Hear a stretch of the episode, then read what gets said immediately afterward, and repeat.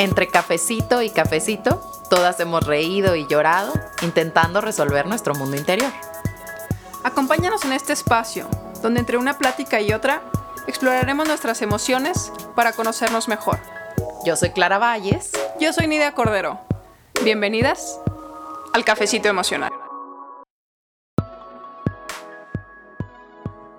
Hola, bienvenidas a este nuevo episodio de Cafecito Emocional. Hoy estoy personalmente muy emocionada, muy feliz porque nos acompaña una persona que puedo considerar mi amiga, que conozco de hace más de 15 años, de una manera como muy peculiar. La, conocí en, un centro de alto rendimiento. En ese entonces, Anjuli entrenaba de, levantamiento de pesas. Y luego cuando yo me fui a vivir a, la CONADE, al, Comité Olímpico, me la volví a topar ahí, pero ahora como, como seleccionada nacional de, de fútbol soccer eso me queda muy corto para todo lo que ha hecho Anjuli y como deportivamente, ¿no? Tiene un currículum en el cual ha estado, como lo decía, en selección mexicana de fútbol, ha estado en equipos como Cholos, como Tigres, ha estado hasta un equipo en Ucrania, ha jugado fútbol soccer en España como selección nacional también mexicana, ha hecho hasta rugby 7, fútbol americano, eh, todos estos le estoy diciendo que tiene, no solamente que los practica, sino que ha tenido sus medallas, ha sido campeona nacional, seleccionada nacional, es segundo lugar universitario, ¿cierto? Como en, fútbol. Y bueno, es hasta campeona nacional de fútbol. Para, para, para, boluda. ¿Qué acabas de decir? Fútbol. O sea, estoy así como esta mujer que no ha hecho y todavía me dices algo que es foot golf, o sea, fútbol con golf. Justo. Creo que ella nos puede platicar un poquito más, pero eh, entre otras cosas, de, sí, todo lo que no hace, ha hecho jabalina, ha hecho handball, ha hecho waterpolo, ha hecho box, o sea, es un estuche de monerías.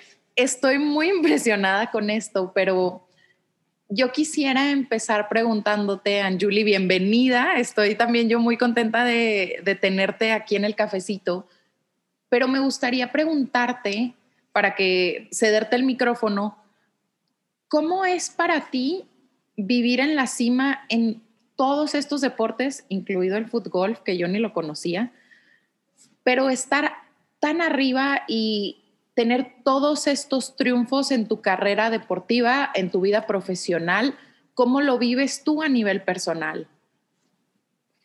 Hola, muy buenas noches. Eh, mucho, muchas gracias y un gustazo estar aquí con ustedes. La verdad es que la admiración es mutua. También es una, grande, una gran atleta y ahora coach. Y pues sí, justo en una de las pláticas con Nidia hablábamos de esta parte de, de experimentar el, supongo como el no sentir que hay un tiempo como tal porque estás en la cima y estás en la cúspide de tu carrera y, y deportivamente hablando eres exitosa y y todo lo que le has dedicado de tiempo al deporte, que en sí pues es tu vida en ese momento, es como no hay nada más. Te sientes que te sientes casi casi en algunos momentos como tocado por Dios. En algún momento sí puedes llegar a perder el piso, porque sí lo llegué a experimentar. Sinceramente creo que luego no te das cuenta.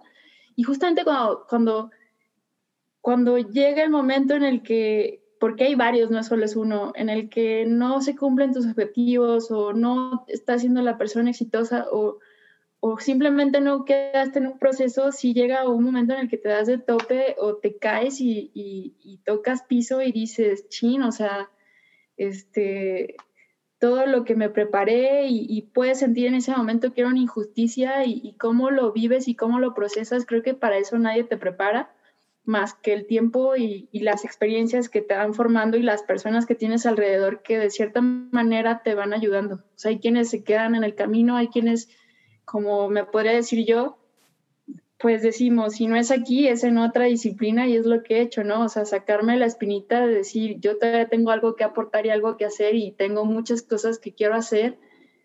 Y si no es en fútbol, pues voy a ver la manera de hacerlo en otra disciplina obviamente no es así de fácil y obviamente también me he dado de topes y obviamente también he tenido otro tipo de circunstancias, obstáculos de que llegas a una disciplina y no sé, eventualmente se enteran de que vienes de fútbol ahora vienes de americano Y también es como traer ese nombre atrás de que, bueno, y esta vieja que se cree, ¿no? O sea, nosotros tenemos más trayectoria, no sé, por decir, en fútbol americano y por qué va a llegar ella.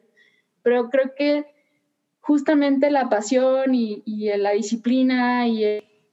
Platícanos quién es Anju, de dónde ha salido toda esta búsqueda, eh, eh, en dónde empezó tu pasión y, y cómo ha sido que ha sido a través de tantas disciplinas. Pues soy originaria de Puerto Vallarta y para mí no sé en qué momento nace mi pasión por el fútbol, pero desde chiquita quería ser portera y mi referente era Jorge Campos. Yo de niña me visualizaba y soñaba con estar jugando en la selección mexicana, pero de fútbol de hombres. ¿no? O sea, ni siquiera sabía que, que existía una selección femenil como tal. Entonces empecé muy chiquita, a los 5 o 6 años. Mi mamá tenía una farmacia eh, justo antes de llegar al malecón de, en Puerto Vallarta. Había un parque, ahora hay un estacionamiento el Parque Hidalgo es donde comencé a jugar fútbol con todos los niños de los puestitos de que vendían artesanías o comida. Y eventualmente en algún momento les pedí a mis papás que me metieran un equipo ya bien de fútbol. Y es donde entró una escuela de fútbol 11, eh, fútbol soccer, que se llama Vallarta Curiel. Era un equipo filial del Atlas de la academia. Entonces, año con año había torneos en Guadalajara. Mi primer torneo tenía como 12 años este, a mi mamá le encantaba cortarme el cabello cortito porque me la vi en la playa y este, entonces me quemaba horrible, literal, era una niña de estas lancheritas con cabellos así como los surfos quemados, pero bueno, el punto que me lo cortaba y como jugaba fútbol y pues en esos entonces estaba así planita, me decía niño, ¿no? Fue súper, bueno, me estoy saliendo igual de tema, pero jugaba con niños y, y fue como bastante formativo el jugar con niños siendo la única niña porque me exigía más justamente, y había muy pocas niñas. Entonces, eso fue a los 5 o 6 años. Mi primer convocatoria a selección nacional fue hasta los 13 años, una Olimpiada Nacional en Mérida, y de ahí estuve intermitentes hasta los 28 años. Entonces, en, realidad, digamos que tuve bastante suerte y sí creo que tiene mucho que ver que tuve el talento y el apoyo de mis papás, porque como te comento, en los 80s, 90s, ver a niñas jugar fútbol pues no era muy bien visto y no era muy bien aceptado por las familias, no como ahora, que hay una liga profesional. Entonces, mi formación y mis inicios fueron en fútbol, pero también la verdad es que fui una niña problema, una niña súper berrinchuda, la última de cuatro, y mis papás estaban divorciados, mi mamá se la pasaba trabajando, entonces la única manera de mantenerme quieta, porque era súper hiperactiva, ahora me considero una persona activa, este, porque en esos entonces no había una liga como tal profesional como ahorita, entonces pues siempre andaba activa buscando en, en dónde estar compitiendo y creo que era de lo que me agarraba del deporte, creo que era lo que me mantenía a flote y lo que me mantenía como en, ese buen camino, por así decirlo, ¿no? Te escucho y me suena así como, como pensar de que es que Anjuli ha sido una prodigio del deporte, así como hay prodigios en la música, en la matemática, en la literatura. Definitivamente es lo que a lo mejor para mí sería como ser un prodigio del, del deporte y conocer la disciplina y conocerte o conocer muy bien tu cuerpo y sus alcances y estarlo superando constantemente. Pero justo ahorita que terminas eh, diciendo esto de las pérdidas, cómo se vive estar en lo alto, pero no solo estar en lo alto, sino qué sucede cuando el deporte es este, esta forma de, de escape, pues no sé si de escape sea la palabra, o como de, de apoyo y de, de estar a flote y de mantenerte arriba, y qué sucede cuando las cosas en el deporte no se dan como tú esperas. ¿De qué forma sales tú adelante en todo esto? Pues creo que tengo algunos como puntos así visuales y que, que fueron como puntos de inflexión en mi vida. Por ejemplo, cuando tenía justamente como 14, 15 años, iba a mi primer Copa Mundial en 2002. Mi mamá ya estaba como un poco enferma, pues me dijo, no, me, se sentó conmigo a hablar y me dijo, oye, pues tu papá no es tu papá, tienes papá biológico. Entonces, para mí a esa edad, y diciéndome eso, y te digo, con todo mi background o mi contexto de niña difícil, fue un boom, ¿no? Así como una bomba que me tiraron de, procesar todo eso, de estar justamente en la cúspide, de ir a vivir mi primer mundial y procesar toda esa información. Y además hubo ahí algo que le comenté a Nidia platicando que es un tema complicado. Este, una de mis compañeras tuvo ahí una situación con un entrenador donde yo tuve que guardarme todo eso en algún momento, pues mi mamá para mí fue como mi confidente y a, la par como justamente mi desahogo de decir, oye, lo que está pasando aquí, pues no estoy de acuerdo, no es como que me estén eh, abusando o algo así, pero siento que ya me está afectando porque ya está entre esta otra persona o yo jugar, ¿no? Entonces fue algo muy difícil que ahora no soy mamá, pero creo que puedo entender a mi mamá en el sentido de que pues, oye, mi hija tiene 14, 15 años y a dónde la estoy mandando y qué está pasando, ¿no? O sea, entonces, ese fue un punto difícil de procesar. No sé si como tal una pérdida, yo diría que sí, porque justamente la relación con mi compañera, pues obviamente se dañó. Al final se expuso y se puso todo sobre la mesa y estuve a punto de perder mi primera experiencia, mi primer mundial. Una de las más importantes también fue justamente regresando de ese mundial, 2002, en octubre, el 25 de octubre del 2002, yo había salido a la secundaria, me, perdí la graduación de la secundaria por estar en el mundial y eso. Entonces, justamente en esa fecha, 25 de octubre del 2002, pasó lo del huracán Kena y perdimos eh, la casa de mi mamá, que, que está justo como una cuadra de la playa.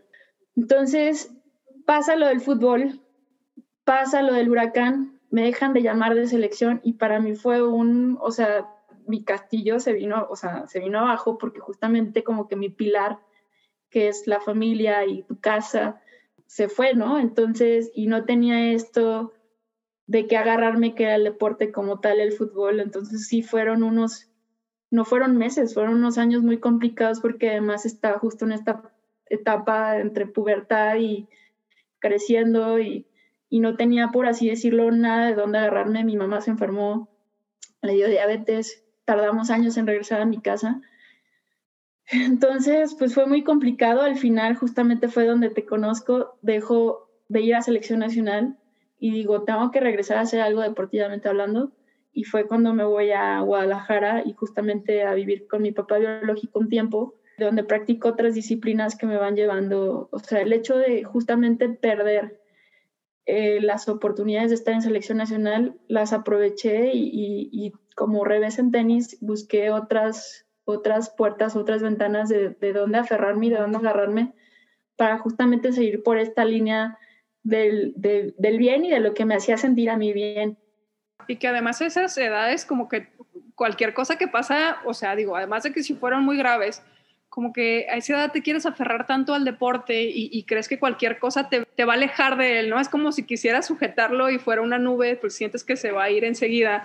Yo, yo creo que con, con, la madurez que tienes hoy día, pues te das cuenta que el deporte siempre ha estado ahí, ¿no? Tanto que, que sigues. Pero en su momento sí fue como, híjole, pues sí puede ser como una pérdida porque no alcanzo de dónde agarrarlo. Y porque todas estas cosas me dejan de hablar, eh, soy suficientemente buena, le quiero intentar por otros deportes, como ese pilar, ¿no? Que buscamos los atletas siempre en el deporte porque lo es. Pues sí, digo, fue una etapa y unos años complicados, pasaron muchísimas cosas en tan poco tiempo. Eh, obviamente esta situación que pasó en selección nacional me afectó a tal manera que creo que aunque estuve yendo nuevamente a selección, estuve, digamos, mi expediente manchado, ¿no? Por, por esa situación. Ya más grande, pasó lo de mamá, mi mamá falleció en 2008, que esa creo que ha sido la pérdida más grande en, pues, en mi vida y siempre he dicho que si ya logré vivir con eso, porque no es como que lo superes y no aprendes a vivir como con la ausencia física, porque yo sé que está. Justamente yo creo que ya no hay nada que me pueda tumbar, ¿no? Es como, me formó 21 años lo mejor que pudo, y además el deporte también fue como súper formativo para mí porque te, insisto, fui una persona súper complicada. Por ejemplo, llegar a la cuna de y que solo hubiera un buffet donde te dan o lentejas o pollo o carne, o comes o no comes. O sea, y yo la verdad digo, la más chiquita, súper picky y súper berrinchuda y, la verdad súper consentida, pues aprendí a vivir con todas estas cosas. Entonces, por ejemplo, cuando tengo la pérdida de mamá, en 2008, lo vi como una señal divina. Me sale una oportunidad de irme a jugar Ucrania Fútbol 11 y para mí mi mamá era pues todo, ¿no? Y además mi sustento económico. Entonces me sale la oportunidad de irme a jugar Ucrania de forma pues semiprofesional, ya pagada. Eh, fue mi primer como contrato gracias al fútbol. Entonces decido irme porque pues mi mamá era mi sustento económico y lo vi como una señal. Entonces me voy a Ucrania, eh, viví mi luto y jugué en otro nivel y me ayudó justamente, tenía 21 años, o sea, ya cumplí 22. Que ahora que tengo 30 y pico, digo, o sea, creo que me hubiera encantado tener la madurez o las experiencias que tengo hoy para haber hablado con yo joven, ¿no?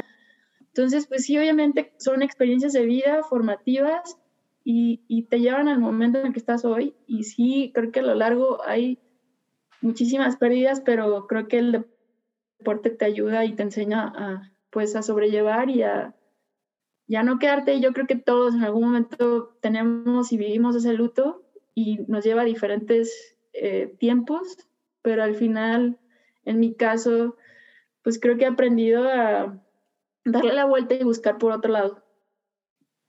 Bueno, Julie, ahora me gustaría cambiarte la pregunta. ¿Qué es para ti el éxito? ¿Qué ha sido para ti el éxito? Y me refiero así lo has logrado con tus múltiples medallas, con tus múltiples campeonatos, con tus todos los logros que has tenido en tantos deportes.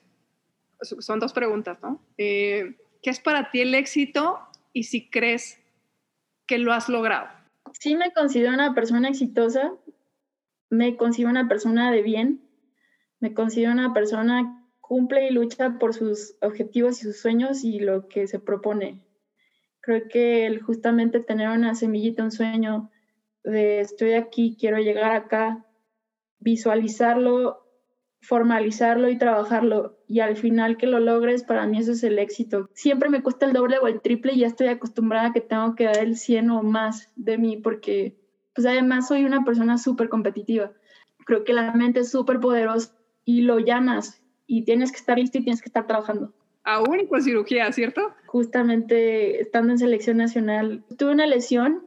Fue la primera vez en la vida que dije que no podía ir a una concentración, pero porque me operé. Entonces, justamente me pasó la rodilla, salí de concentración, fui a ver un amigo ortopedista, artroscopista, me saqué la resonancia por mis medios, me dijo, es una lesión de menisco, necesitas artroscopía, estás en cuatro semanas. Bueno, me operé, hice todo y a las cuatro semanas, cinco semanas yo ya estaba en selección nacional, o sea, salí caminando pues de la cirugía.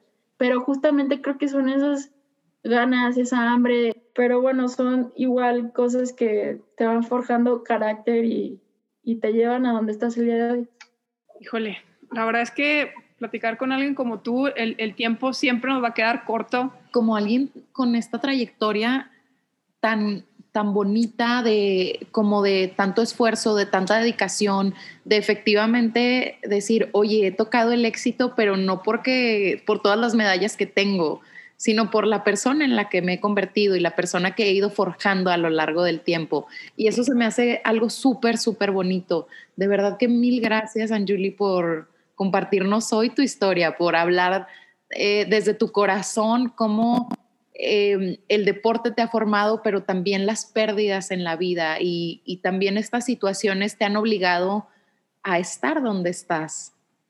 No, no, muchas gracias a ustedes. Yo creo que siempre es así como un te odio, te amo, ¿no? Te amo, te odio, luego de repente porque te da y luego te quita y luego dices, no, pero pues, o sea, así es. Y también hay miles de otras personas que también tienen ese mismo sueño.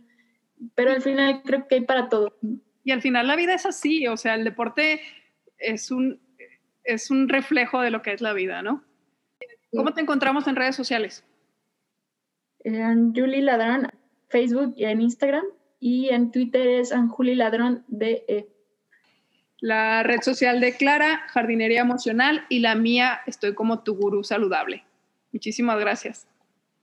Muchas gracias.